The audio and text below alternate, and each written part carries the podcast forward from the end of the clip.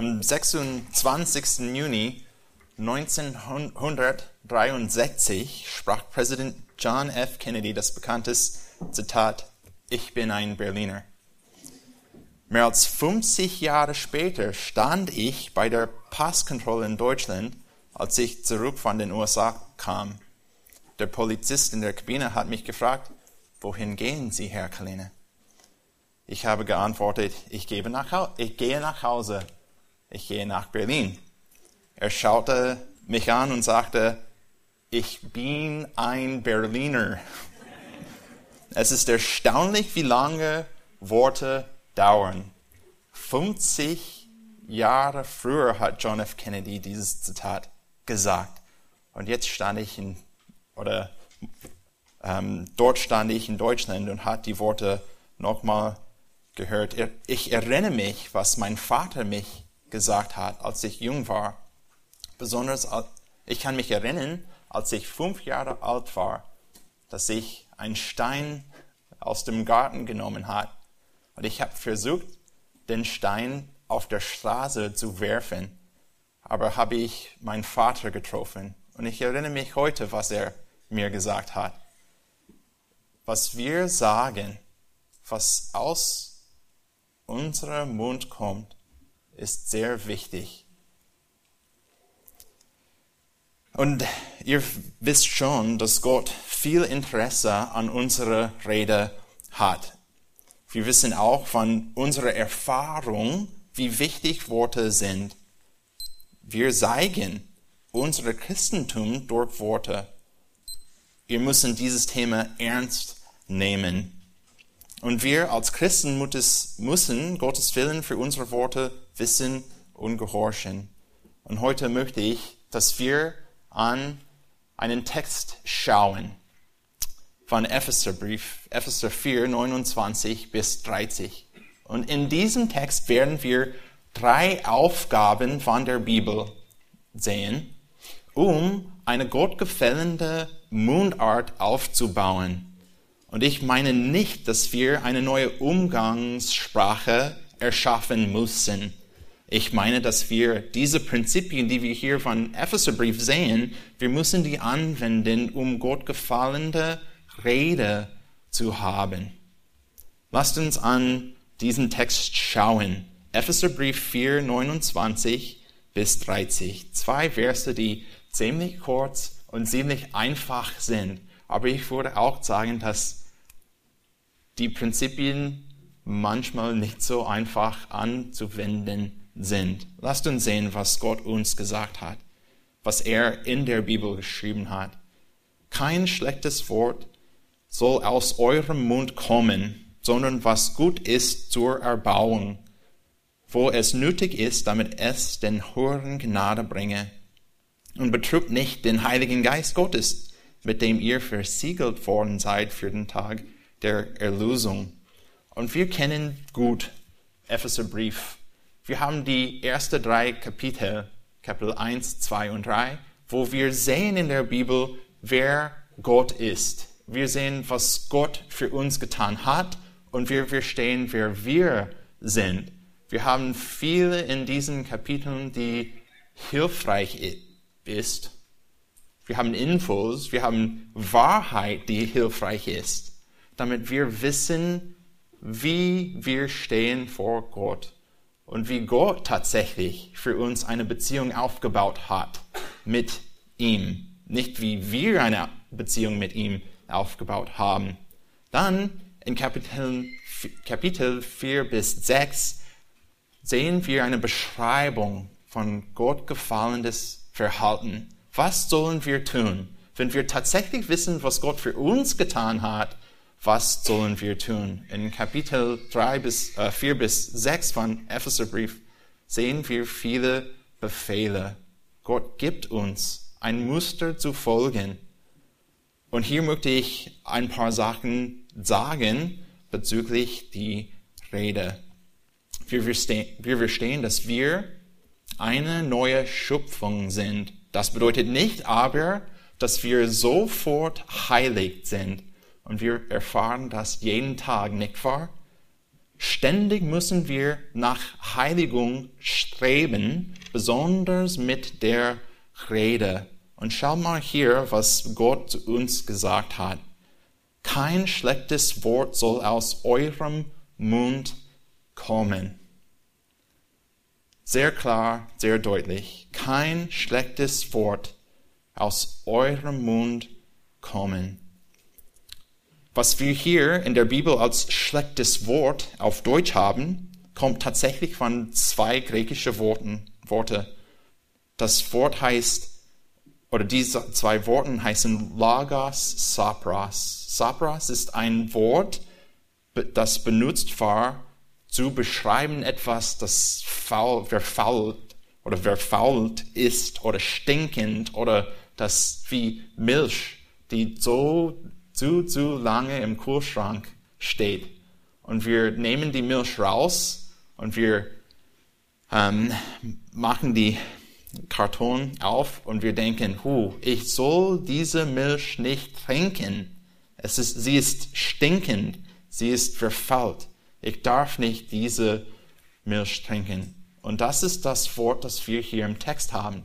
Gott hat gesagt, wir sollen kein Wort aus dem Mund bringen, das stinkend ist, das verfault ist, das einfach schrecklich ist. Das Wort ist auch benutzt ähm, im, in der Bibel, faulen Fischen oder faule Frucht zu beschreiben. Zum Beispiel Weintrauben, die auf dem Boden liegen und sie sind nicht mehr essbar. Versteht ihr, was ich meine? Das Wort war auch benutzt in der Bibel in einem moralischen Sinn. Etwas zu beschreiben, das verletzend ist, etwas, das böse ist, etwas, der übel ist. Und Gott hat gesagt, solche Worten, Worte sollen nicht aus unserem Mund kommen. Und wir verstehen, dass Rede und Worte sehr, sehr wichtig sind weil Worte mächtig sind. Auf Englisch haben wir eine Sprüche, die ich auf Deutsch übersetzt habe.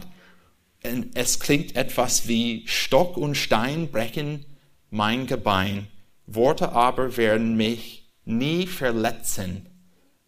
Aber wir verstehen und wir wissen, dass das so diese Sprüche so eine Lüge ist. Das ist einfach ein psychotischer Versuch, um das Herz zu beschützen von Worten, die tatsächlich verletzend sind. Die Kinder sagen das oft auf dem äh, Spielplatz, wenn andere Kinder etwas sch äh, schlecht sagen. Wenn die Kinder etwas verletzend sagen, dann die anderen Kinder antworten, ja, Stock und Stein brechen meine Beine, aber Worte werden mich nie verletzen. Aber wir verstehen, wir, wir wissen, dass falsch ist. Wir wissen, wie schwer Worte sein können. Und das ist, was Gott auch gesagt hat in Sprüche 18, Vers 21. Er hat geschrieben, Tod und Leben steht in der Gewalt der Zunge. Und wer sie liebt, der wird ihre Frucht essen. Tod und Leben steht in der Gewalt der Zunge. Und wir müssen aufpassen mit den Worten, die wir sagen. Reden und Worte sind wichtig, weil sie unsere geistliche Gesundheit widerspiegeln. Menschliche Rede ist einzigartig und ausscheidet uns von, der, von den Tieren. Sie, die Rede, ist eine Weise, in der wir das Ebenbild Gottes widerspiegeln. Natürlich können wir zu dem Hund sagen, sprach. Und was sagt er? Wuff, wuff. Und das ist alles. Aber wenn wir als Menschen miteinander reden, wir haben die Gelegenheit, Ideen auszudrücken. Und wir haben die Gelegenheit, einander, miteinander zu kommunizieren. Und nur wir als Menschen machen das. Die Tiere können das nicht machen, so war, wenn sie verschiedene Geräusche machen. Sie können nicht machen, was wir machen, weil wir das Ebenbild Gottes widerspiegeln. Und im Anfang hat Gott geredet, nicht wahr? Wir denken an 1. Mose 1 oder Johannes 1 und wir denken und wir wissen, dass Gott geredet hat. Und als er geredet hat, war alles sehr gut. Im Anfang war Rede gut, sehr gut sogar. Und wer hat geredet? Gott. Und Adam hat auch geredet. Und vor dem Sündenfall war sein Rede, seine Rede sehr, sehr gut. Aber der Sündenfall hat den ganzen Körper verdorben. Jetzt haben wir den Gegensatz zwischen schlechte Worte und erbauende Worte. Und das Verderben der Sünde ist besonders stark in diesem Bereich, der Bereich der Rede. Es ist sehr wichtig, Rede und Worte sind sehr wichtig, weil Gott hat gesagt, Jesus hat gesagt, dass was in unserem Herzen ist, kommt raus. Jesus hat das gesagt in Matthäus 12, 34. Denn wo wann das Herz voll ist, davon redet der Mund. Als Christen, wir müssen schlechte Worte vermeiden. Und die Bibel warnt uns, wie wichtig es ist. In Sprüche 11, Vers 9 sagt die Bibel, mit seinem Mund richtet ein gewissenloser Mensch seinem Nächsten zugrunde, aber durch Erkenntnis werden die Gerechten befreit.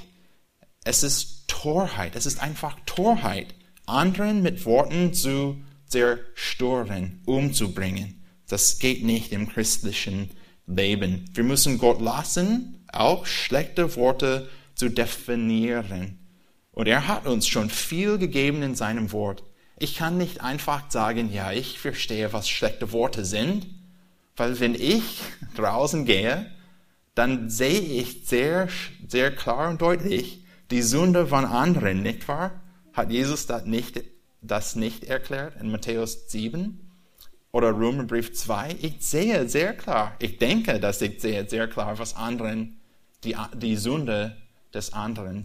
Aber was ist tatsächlich der Fall? Ich muss zuerst an mir schauen, an mich schauen und seh, sehen, was dort ist. Und ich kann nicht einfach sagen, dass ich bereit bin oder dass ich fähig bin zu verstehen, was schlechte Worte sind, außer was Gott uns gesagt oder geschrieben hat in der Bibel. Die Bibel gibt uns spezifische Anweisungen, Anweisungen für schlechte Worte. Und ich habe ein paar heute mitgebracht für uns. Hier sind ein paar Arten von schlechten Worten, die wir als Christen nicht benutzen dürfen. Zuerst Lügen. Und wir verstehen das, nicht wahr? Wir haben, das, wir haben diese Wahrheit tatsächlich, im Kontext. Schau mal an Epheserbrief 4, 25. Paulus hat geschrieben für uns ganz klar und deutlich, darum legt die Lüge ab und redet die Wahrheit jeder mit seinem Nächsten denn wir sind untereinander Glieder. Wir verstehen das, es ist ganz klar. Lüge ist oder Lügen sind Worte, die wir benutzen, die nicht wahr sind. Wenn ich sage ganz klar, dass ich vielleicht gestern Rindfleisch für Mittagessen gegessen habe, aber ich habe tatsächlich Brot und Gemüse gehabt, dann lüge ich. Das ist nicht wahr. Die Bibel sagt ganz klar und deutlich, wir dürfen nicht lügen. lügen. Wir können das nicht machen. Wir dürfen das nicht machen. Zweitens, Schmeichelei. Die Bibel sagt, dass wir keine Schmeichelei benutzen dürfen. Wir sehen das in ein paar Bibelstellen. Aber in Psalm 12,3 lesen wir, sie erzählen Lügen jeder seinen Nächsten mit schmeichelnder Lippe, mit hinterhältigem Herzen reden sie. Und es ist sehr wichtig, es ist mir sehr wichtig, dass wir diese Verbindung sehen zwischen Psalm 12,3 und Epheser 4,25. Wir haben schon gesehen in Epheser 4,25, dass wir ähm, Lüge ablegen müssen. Aber in, in Psalm, Psalm 12 sehen wir, dass Schmeichelei auch eine Lüge ist. Und wir meinen nicht hier, dass wir einander bestätigen nicht dürfen. Ich meine nicht, dass wir einander loben nicht dürfen. Ich habe mehr später zu sagen zu diesem Thema. Aber hier, was wir sagen mit Schmeichelei, ist, dass wir nicht dürfen oder wir nicht sagen dürfen, was falsch ist zueinander oder miteinander, damit das andere, die andere Person denkt etwas falsch. Und wir wissen das. Wir können das sehen, wenn wir mit einem reden und wir sagen etwas sehr nett. Etwas, das vielleicht sogar erbauend ist, aber dann gehen wir nach Hause und reden wir mit, Ehepart mit dem Ehepartner und wir sagen etwas total anderes und Gegenteil, was wir mit dem geredet haben. Versteht ihr, was ich meine? Die Bibel sagt, nee, mach das nicht. Das ist Schmeichelei. Wir dürfen nicht sagen, was nicht wahr ist. Und manchmal benutzen wir so eine Art von Rede, damit wir ein, einen Vorteil bekommen. Wir mögen, dass anderen denken, dass, dass ich, vielleicht ich denke, dass, oder ich möchte, dass anderen denken, dass ich sehr nett bin. Deshalb benutze ich Worte, die nicht tatsächlich wahr sind. Und Gott sagt, nein, wir dürfen das nicht machen. Das ist schlechte Worte laut Epheser 5,29. Wir dürfen das nicht machen. Oder Prahlerei. Prahlerei.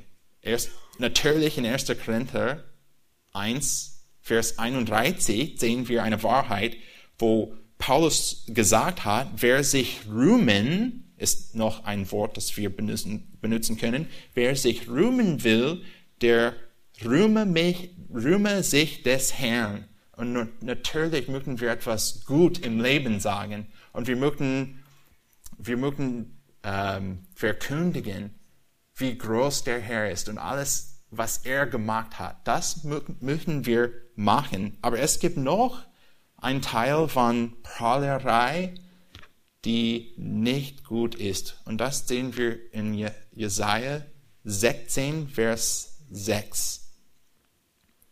In diesem Text sehen wir, wie Gott über Moab gesprochen hat.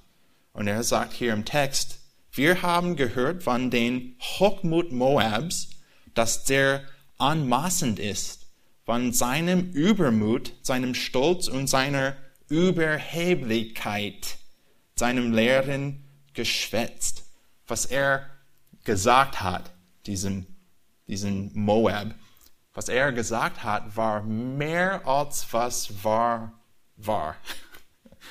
ähm, er hat etwas gesagt über sich selbst, das nicht wahr war. Und Gott, hat, Gott sagt, das geht nicht. Wir dürfen nicht mehr sagen über uns, als was wahr ist. Das geht nicht. Viertens, zornige Worte. Zornige Worte dürfen wir nicht benutzen. Und wir als Christen oft denken, ja, Lügen, Lüge, ich mache das nicht. Das ist Anfangsgründe des Glaubens. Das war ganz einfach. Schmeichelei, ich mache das nicht. Äh, andere Worte, die nicht wahr sind, ich mache das nicht. Aber zornige Worte, erinnert euch, was ihr euch, was Sprüche 12, 18 sagt. Die Bibel sagt hier in diesem Text, wer unbedacht schwatzt, der verletzt wie ein durchbohrendes Schwert. Die Zunge der Weisen aber ist heilsam. Die Worte, die wir benutzen, wie ich gesagt habe, sind sehr wichtig, sind sehr schwer, haben so groß ein, ähm, einen Einfluss auf anderen. Und wir müssen vorsichtig sein. Aber wir wohnen in einer Kultur, wo Rache gelobt ist. Wir wohnen in einer Kultur, wo, wenn man spricht, was, spricht, was er denkt, dann wir sagen, ja, was für ein gesunder Mensch, äh, gesunde Person. Wenn man spricht, was er denkt, wir, wir sehen das als etwas herrlich und gut.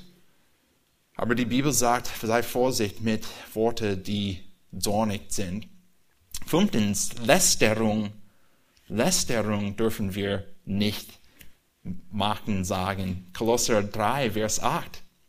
Jetzt aber legt euch ihr das alles ab. Zorn, Wut, Bosheit, Lästerung, hässliche Redensarten aus eurem Mund. Und ich sage dass wir hier, dass wir nicht sagen dürfen, etwas über anderen Menschen, das falsch ist.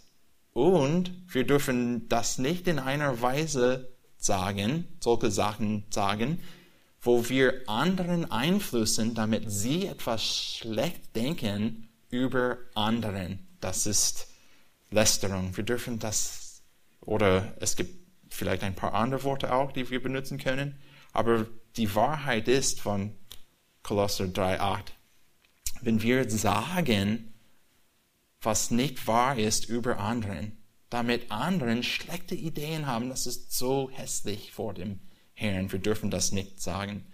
Sechstens, Streit. Sprüche 20, Vers 3.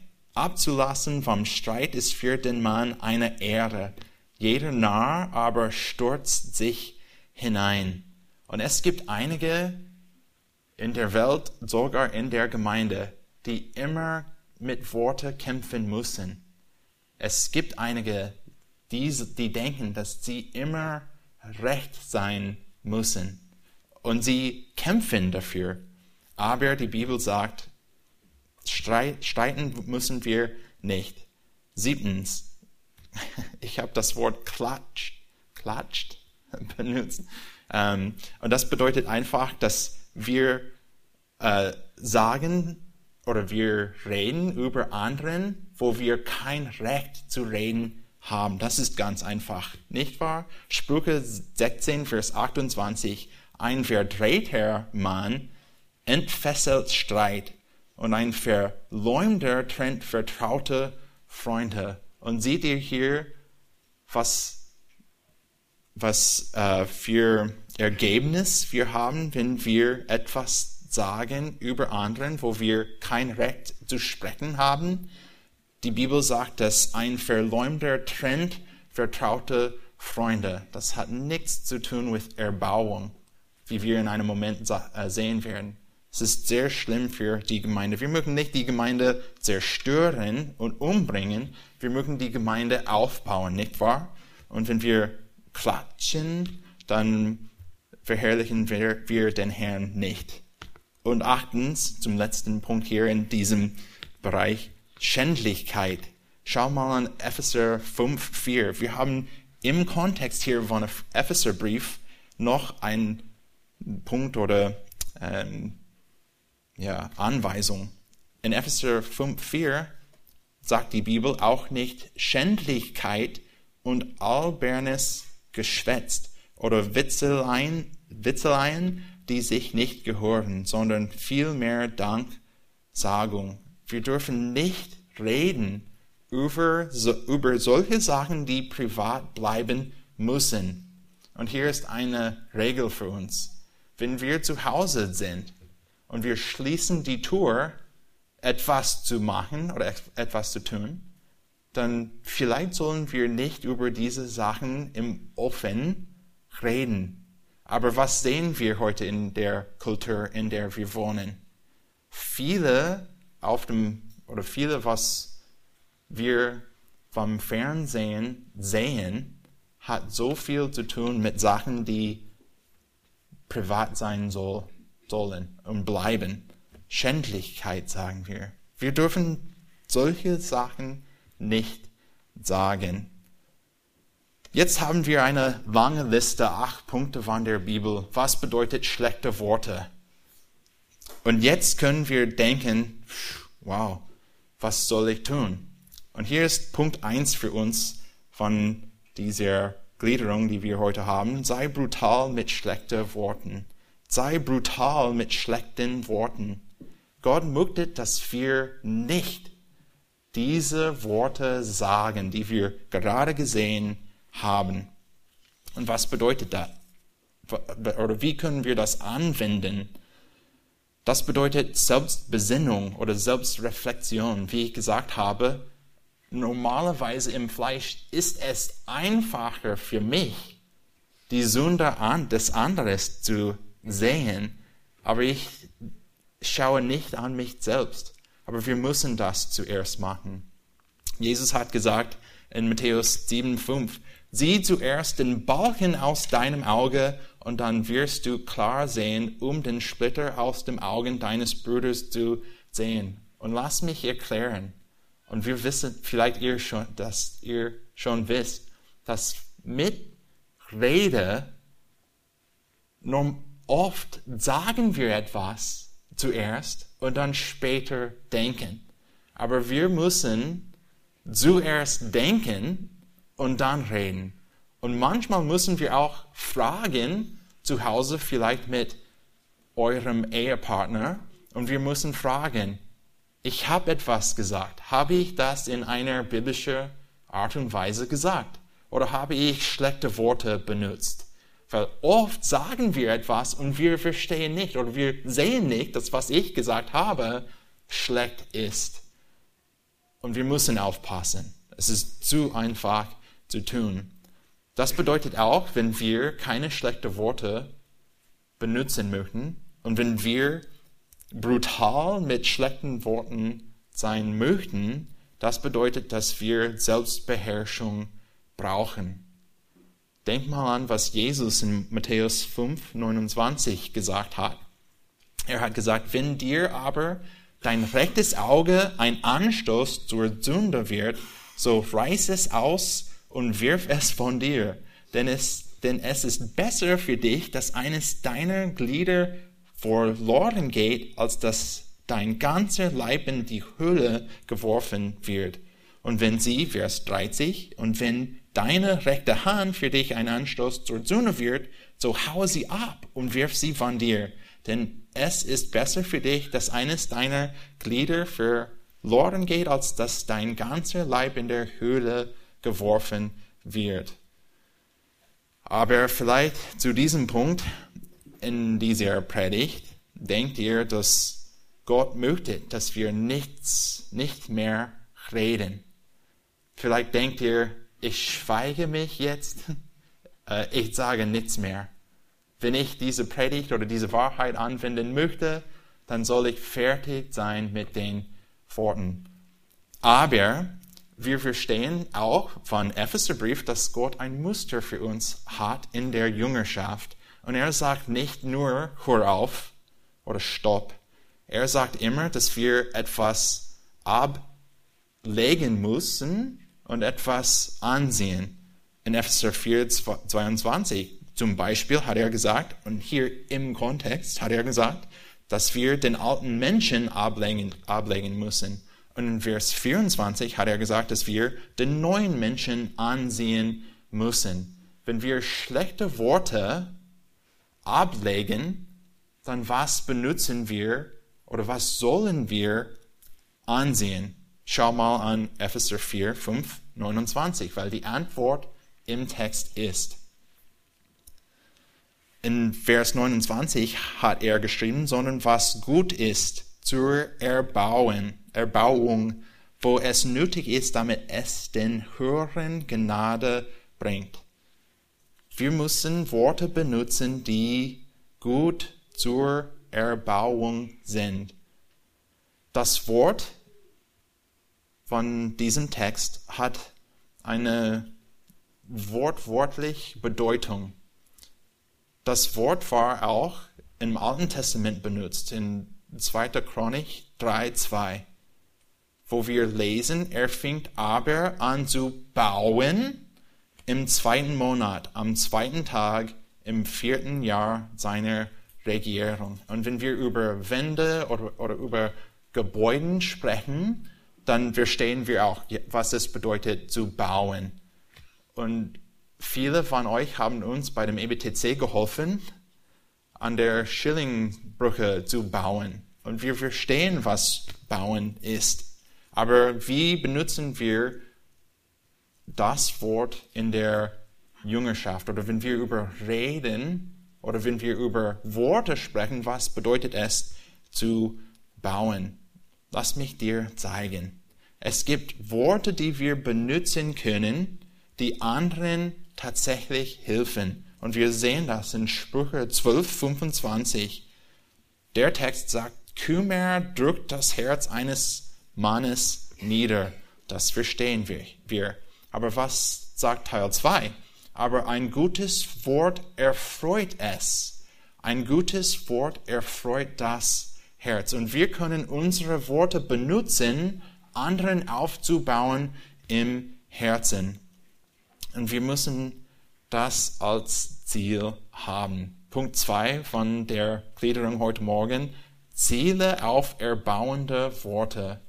Die zweite Aufgaben, Aufgabe von Epheser 4, 29 bis 30 ist, dass wir das Ziel haben, anderen auf, oder zu erbauen durch Worte.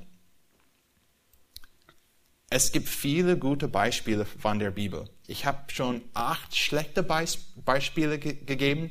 Jetzt habe ich ein paar gute Beispiele. Zuerst Lob und Ehre. Lob und Ehre.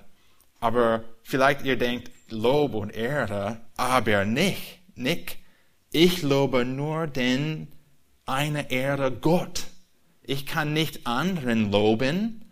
Das geht nicht. Aber es ist biblisch, dass wir gute Sachen nicht nur über, sondern zu anderen reden. Und wir sehen das, wie in der Art, die Paulus benutzt hat, den Briefen zu schreiben, zum Beispiel Kolosser 1, 3 bis 5. Paulus hat gesagt, wir danken dem Herrn, äh, dem Gott und Vater unseres Herrn Jesus Christus, indem wir alle Zeit für euch beten.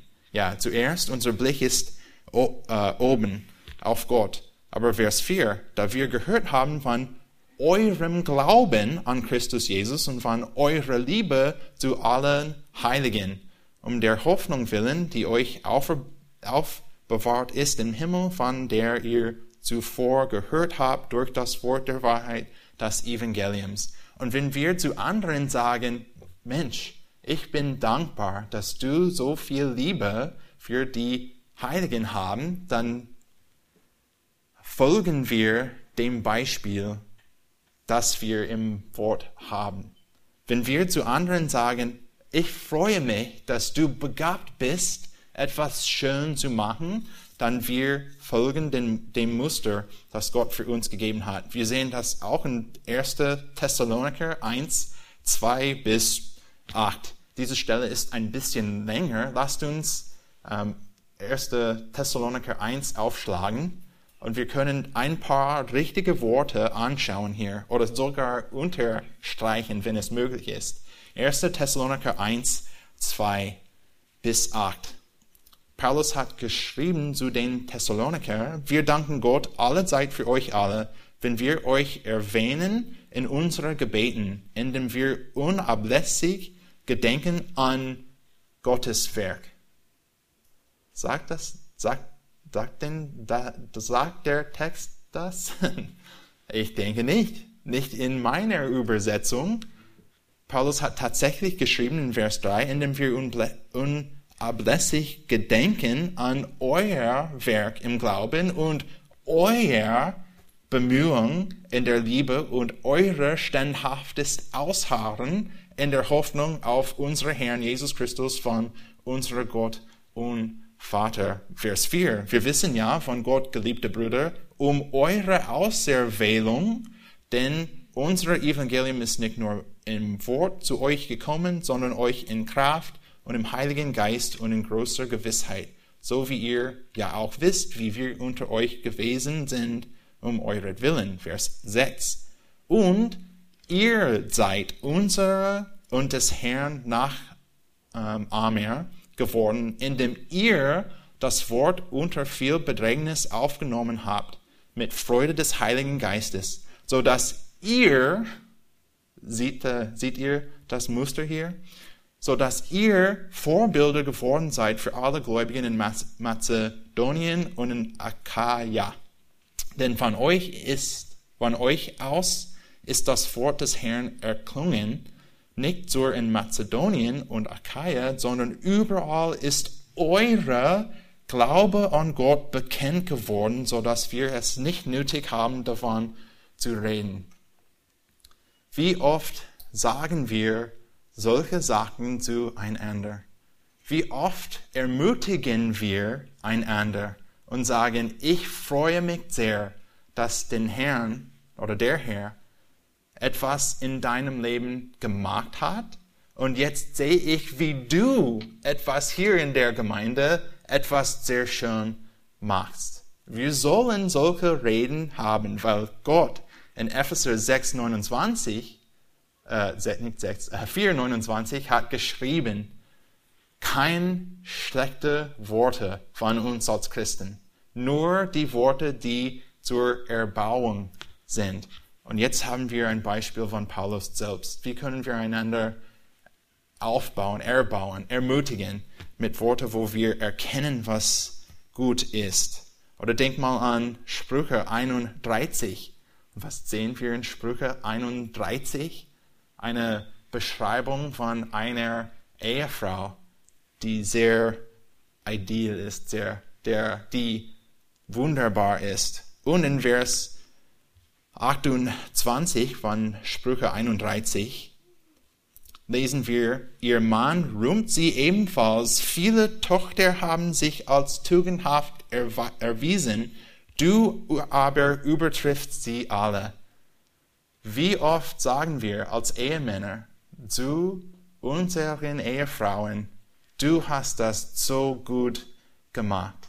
Und ich habe schon gesagt, das Schmeichelei kommt nicht von uns. Wir sagen nicht, was falsch ist, aber wie oft sagen wir, was wahr ist und was gut ist? Oder kommen wir nach Hause nach der Arbeit und sagen wir, ja, das Fleisch hat nicht, so, nicht genug Salz. Ja, das Haus schmutzig ist. Wir müssen die Geschirre spulen. Wir müssen, müssen, müssen, müssen. Es ist so einfach, solche Sachen zu sagen. Aber Gott möchte, dass wir unsere Worte benutzen, einander zu erbauen. Gut, haben, jetzt haben wir ein, ein paar gute Beispiele von Gläubigen, die in der Gemeinde sind oder vielleicht eine Ehefrau oder ein Ehemann. Und wir sagen, ja, die, die Gläubigen sind, die Christen, miteinander können wir gute Sachen sagen.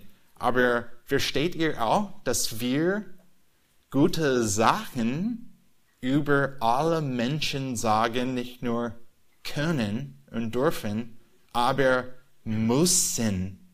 Erinnert ihr euch 1. Petrus 2, 17?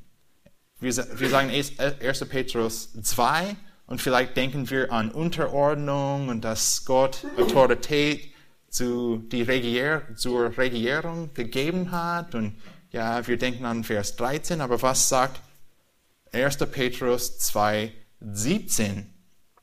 Erweist jedermann Achtung, liebt die Brüderschaft, fürchtet Gott, ehrt den König. Sogar wenn wir eine Wahl haben, wo wir denken in einem Land, wow, die Welt geht runter, wenn wir denken, dass die, Re, Re, äh, dass die äh, ja, Re Regier, das Wort kommt nicht raus, Regierung, die wir haben, nicht gut ist, denk mal an 1. Petrus 2, 17. Wer war König damals? Als Petrus, was wir schätzen können, als Petrus diesen Brief geschrieben hat, wer war König? Nero, denken wir. Was in Nero gut war, es ist schwer zu sagen. Ist er nicht der König, der viele schlechte Sachen getan hat gegen Christen? Habe ich den Namen falsch ausgedrückt? Nero? Nero. Ist besser? Nero? Ja, der König, er war nicht gut. Das ist am wichtigsten zu erkennen hier. Der König war nicht gut. Trotzdem hat Paul, Petrus geschrieben, ehrt den König. Und auch denk mal an Epheser 6, 1 bis 3. In dieser Stelle, in dieser Stelle sehen wir den Befehl, ihr Kinder, seid gehorsam euren Eltern in dem Herrn, denn das ist recht. Du sollst deinen Vater und deine Mutter ehren, das ist das erste Gebot mit einer Verheißung, damit es dir gut geht und du lange lebst auf Erde. Merkt ihr, dass wir keine Bedingungen hier in Epheser 6, 1 bis 3 haben? Paulus hat nicht geschrieben und Gott hat uns nicht gesagt, er, eure Eltern, wenn sie Christ sind, wenn sie die Kindererziehung sehr gut gemacht ha, äh, haben. Die Bibel sagt das nicht. Wir sind verpflichtet, anderen zu ehren. Das bedeutet, dass wir unsere Worte benutzen, gute Sachen über anderen zu sagen. Nicht schlechte Worte, sondern erbauende Worte. Zweitens haben wir Ermutigung. Ermutigung. In Apostelgeschichte 15, 32 sehen wir eine Stelle, wo Judas und äh, Silas, die selbst auch Propheten waren, ermahnten die Brüder mit vielen Worten und stärkten sie. Und das Wort hier für ermahnten ist nicht nur, dass sie etwas gesagt haben wie du musst, du musst, du musst. Sie haben einfach die anderen Brüder erstärkt. Die Bibel sagt hier, sie, dieses, äh, die, die selbst auch Propheten waren, ermahnten die Brüder mit vielen Worten und stärkten sie. Und das ist, was wir mit Worten machen, nicht nur möchten, sondern müssen. Wir müssen einander stärken. Oder Tes, äh, 1. Thessaloniker 5,11 Darum ermahnt einander und erbaut einer den anderen, wie ihr es auch tut. Wir müssen unsere Worte benutzen, Ermutigung zu geben. Wie können wir das machen? Hier sind ein paar Ideen. Wir können über unsere Position in Christus reden. In erste, was sehen wir in 1. Johannes 3, 1 bis 2? eine Stelle, die sehr ermutigend ist, würde ich sagen. Johannes hat geschrieben, seht, welche eine Liebe hat uns der Vater erwiesen, dass wir Kinder Gottes heißen sollen. Darum erkennt uns die Welt nicht, weil sie ihn nicht erkannt hat. Geliebte, wir sind jetzt Kinder Gottes und noch ist nicht offenbar geworden, was wir sein werden. Wir wissen aber, dass wir ihm gleich gestaltet sein werden, wenn er offenbar werden wird, denn wir werden ihn sehen, wie er ist. Und das Leben ist schwer, nicht wahr? Wir haben Anfechtungen, wir haben Tage, die sehr gut sind, wir haben Tage, die, der, die sehr schwer sind. Wie können wir einander erbauen, aufbauen? Wie können wir unsere Worte benutzen? Wir können einfach über unsere Position in Christus reden.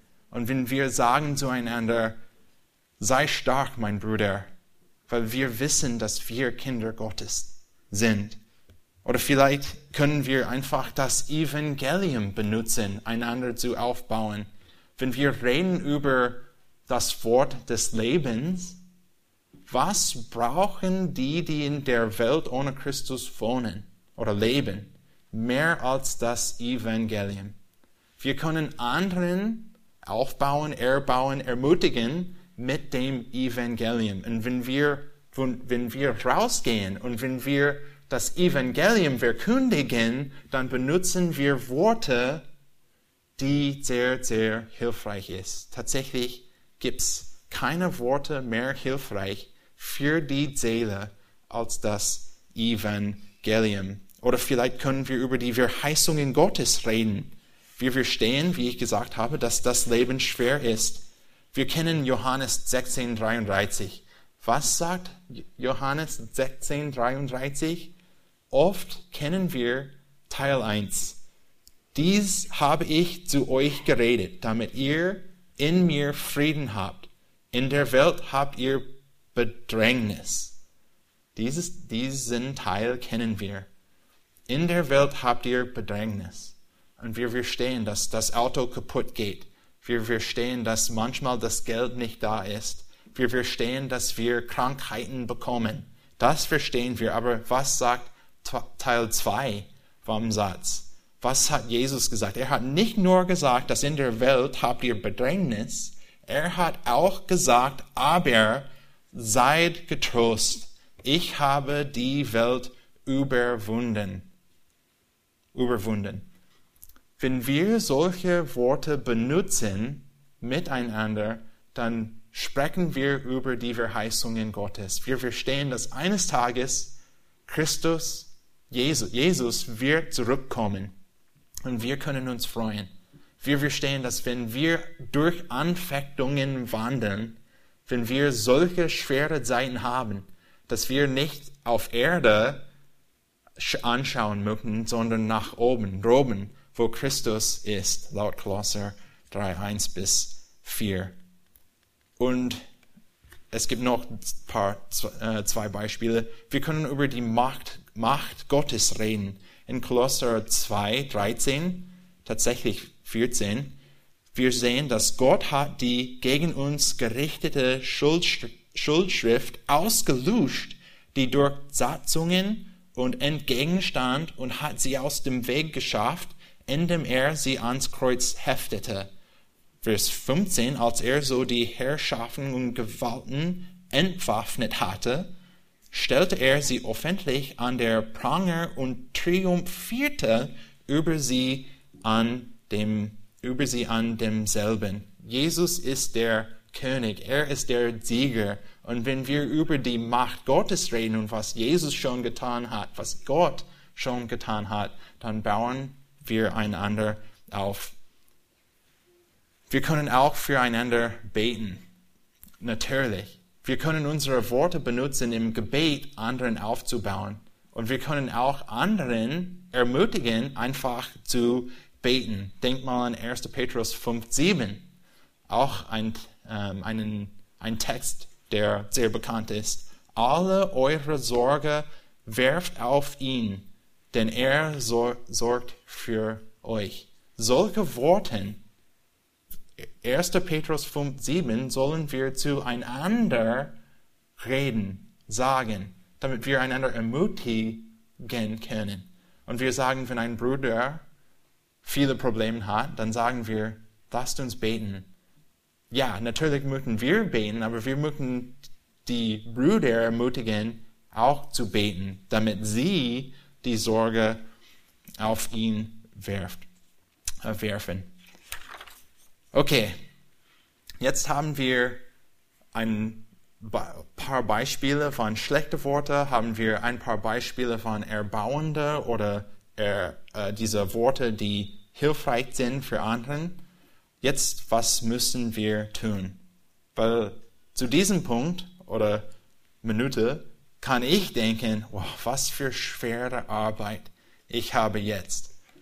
Aber lass mich dir lasst mich euch erklären, es ist schwer.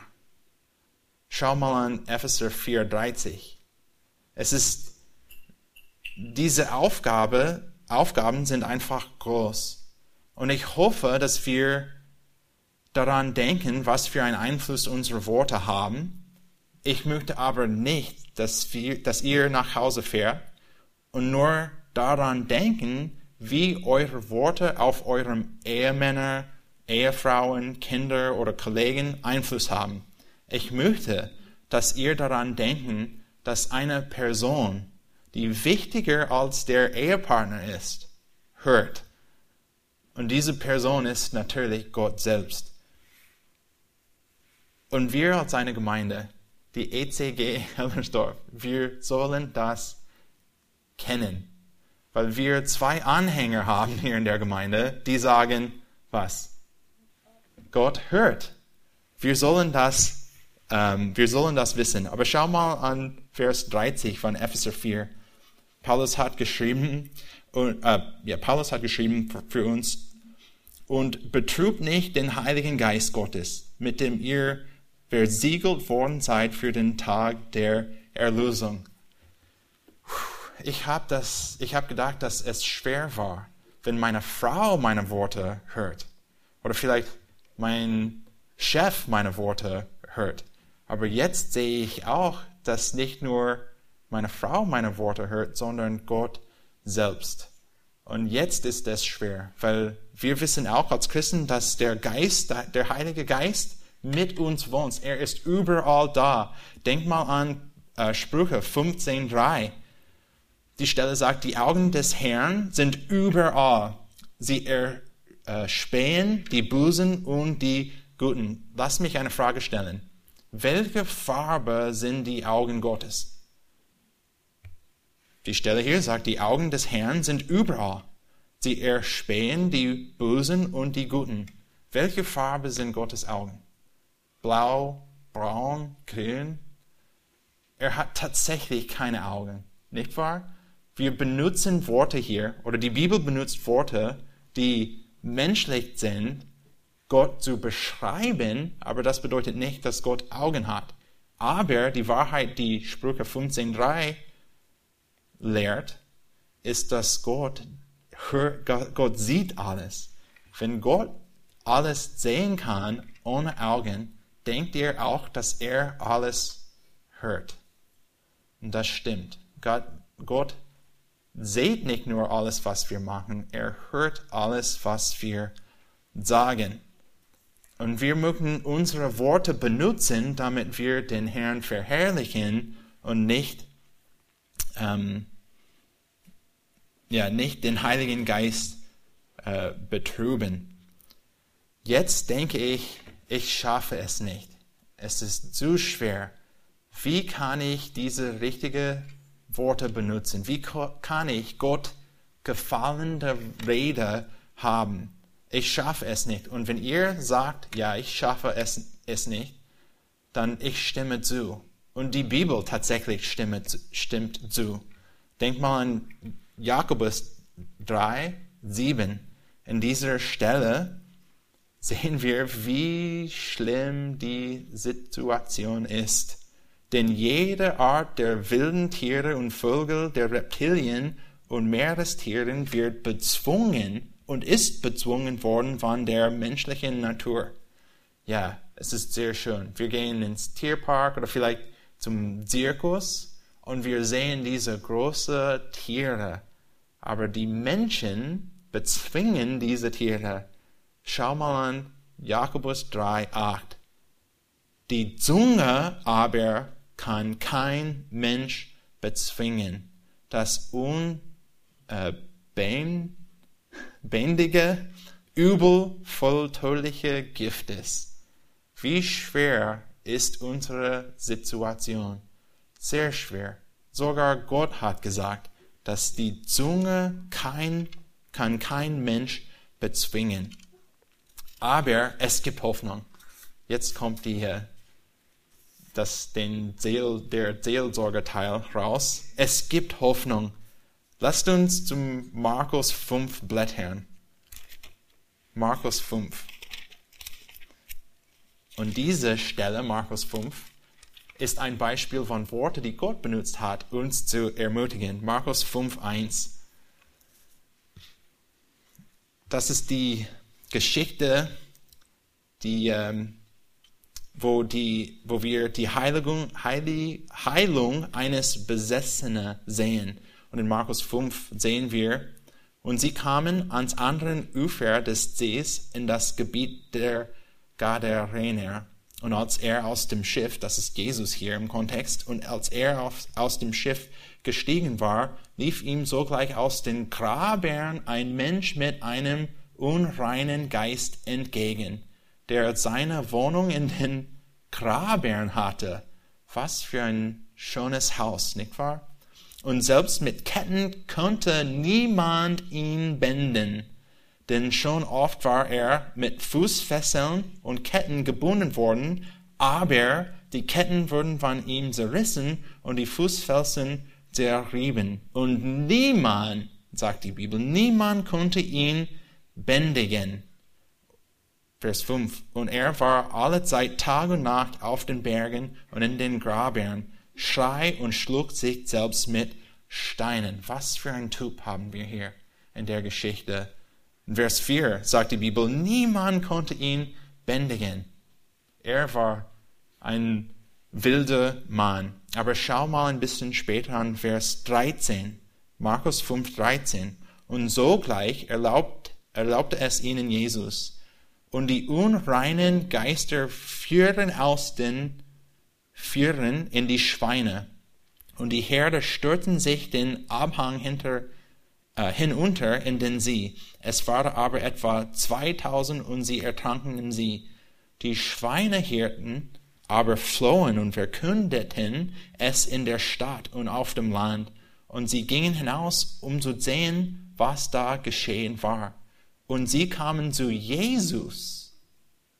Sie kamen zu Jesus und sahen den Besessenen, der die Legion gehabt hatte, da sitzen, bekleidet und vernünftig, und sie fürchteten sich. Jesus hat die Kraft, die Kraft, die wir nicht haben. In dieser Geschichte sehen wir einen Mann, der tausende Dämonen gehabt hat. Niemand in der Umgebung hat die Kraft, diesen Mann zu befreien, diesem Mann zu helfen. Vers 4 hat gesagt, kein Chance.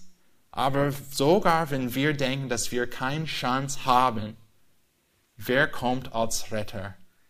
Unser Herr Jesus. Er kommt zu uns. Er hat die Kraft, die wir brauchen, das Herz zu verändern. Wir haben schon hier gesagt, dass was im Herzen ist, kommt raus. Und wir können nicht sagen, ja, wir haben den Befehl von Gott, keine schlechten Worte zu benutzen. Wir möchten nur erbauende Worte benutzen. Deshalb gehe, gehe ich nach Hause heute Nachmittag. Ich schweige mich und ich versuche einfach mein, meine Zunge zu beherrschen. Es geht nicht. Es ist nicht nur ein, ähm, es hat nichts Nein, es hat nicht, äh, der, die Zunge ist nicht hauptsächlich, was wichtig ist. Das Herz ist am wichtigsten. Und wir brauchen, dass das Herz sich verändert. Und ich kann das nicht schaffen. Aber Jesus hat das schon geschaffen. Als er für mich stirbt, habe ich die Kraft und die Gnade bekommen, die ich brauche, Worte zu benutzen, die Gott verherrlichen. Und manchmal muss ich einfach, oder soll ich oft sagen, muss ich einfach zu Gott gehen, um Vergebung zu bitten. Dann muss ich zu meiner Frau geben, gehen oder zu meinen Kindern gehen und um Vergebung bitten. Wie, wie, wie Sprüche 28,13 sagt, wer seine Schuld verheimlicht, der wird es nicht gelingen. Wer sie aber bekennt und lässt, der wird Barmherzigkeit erlangen. Ich muss um Vergebung bitten. Und dann bete ich. Und dann frage ich den Herrn, bitte, gib mir die Gnade, die ich brauche, dass mein Herz, dass ich ein Herz nach dem Herzen Gottes habe, damit die Worte, die rauskommen, nicht schlecht sind, sondern gut sind. Und als Lehrer beim EBTC verstehe ich, was Jakobus geschrieben hat. Als einer, der täglich in einer Fremdsprache spricht, verstehe ich, wie viel Arbeit es ist, auf jedes Wort zu achten. Aber das müssen wir ma machen. Das müssen wir tun. Und mit der Hilfe Gottes werden wir das machen. Lasst uns beten. Wir können aufstehen zum, zu beten.